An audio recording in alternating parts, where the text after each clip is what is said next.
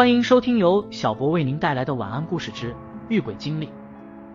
今天给大家带来的是由公众号粉丝投稿的商场里追着我问路的女人。去年和小伙伴走成都制造城的线路玩耍，头两天待在成都自己玩，后面报的小团有个司机兼导游一直开车陪我们，一路走一路讲。就记得进到城景区的那天，住在一个小山坡上的客栈，风景特别好，客栈也很干净。环境都很好，只是好死不死被分到一个尾房。当时的心思一直在和朋友抗争高反上，都没太在意这个事，也想着朋友可能不知道这种忌讳，就没多说。晚上睡觉做了个梦，我每次做梦醒来以后只会记个大概，但这次细节都记得。梦到在成都市区的一个大商场，我和这次来一起玩的朋友一起逛街，然后有一个女人一直在后面跟着我们。问我这是哪？刚开始没理他，但是他一直紧追不舍，笑眯眯的跟着我追问。我回头和他说话，梦里他穿着一身格子布的裙子，面瘦肌黄，印象最深的是牙齿上沾了一个菜叶子，头发感觉好几天没洗，胡乱低绑在脑后。总之给我的感觉不像是二十一世纪的人。在梦里，我对他有些反感。梦里应付完他之后，我和朋友扭头就走。就在转过身的一瞬间，我俩突然被这个女人一手一个拎了起来，对，就是被拎着脖领子，脚离地的那种，拎了起来。她叫嚣着说：“我要把你们俩带走。”然后猛一下，我被惊醒了，眼睛还闭着，但意识是清醒的，感觉自己的脖子像是被人一下一下往上推。我挣扎了一下，闷哼了一声，那个感觉就不见了。虽然我从来没被鬼压床过，但我确信这应该不是鬼压床。同时，我脚正下方塑料袋子开始沙沙作响，是有规律的那种。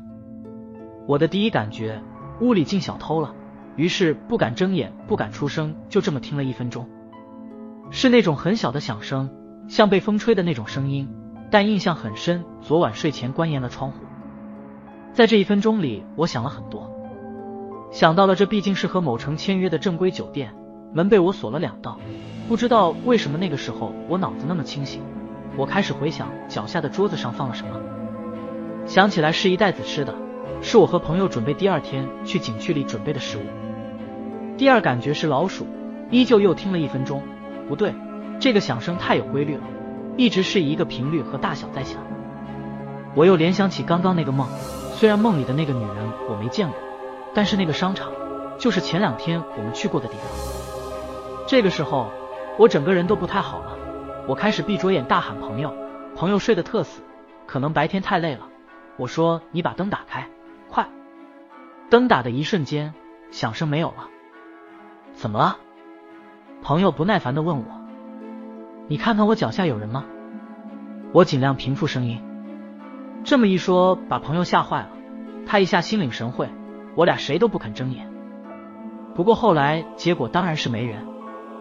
不过在没开灯的时候，有没有别的就不知道了。天亮之后，更可怕的是自己的脑洞。脑洞那个梦里的女人可能是个饿死鬼，因为那个牙上的菜叶子真的令我久久难忘。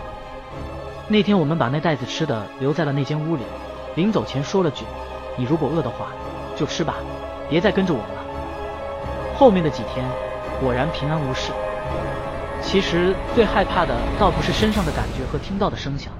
而是梦里梦到的是和前两天完全一样的场景和经历，唯一不同的是多了那个追着我们问路、被我们在梦里打发走的女人。今天的故事就讲到这里了，关注微信公众号“小博的晚安故事”，可以投稿和收听最新故事。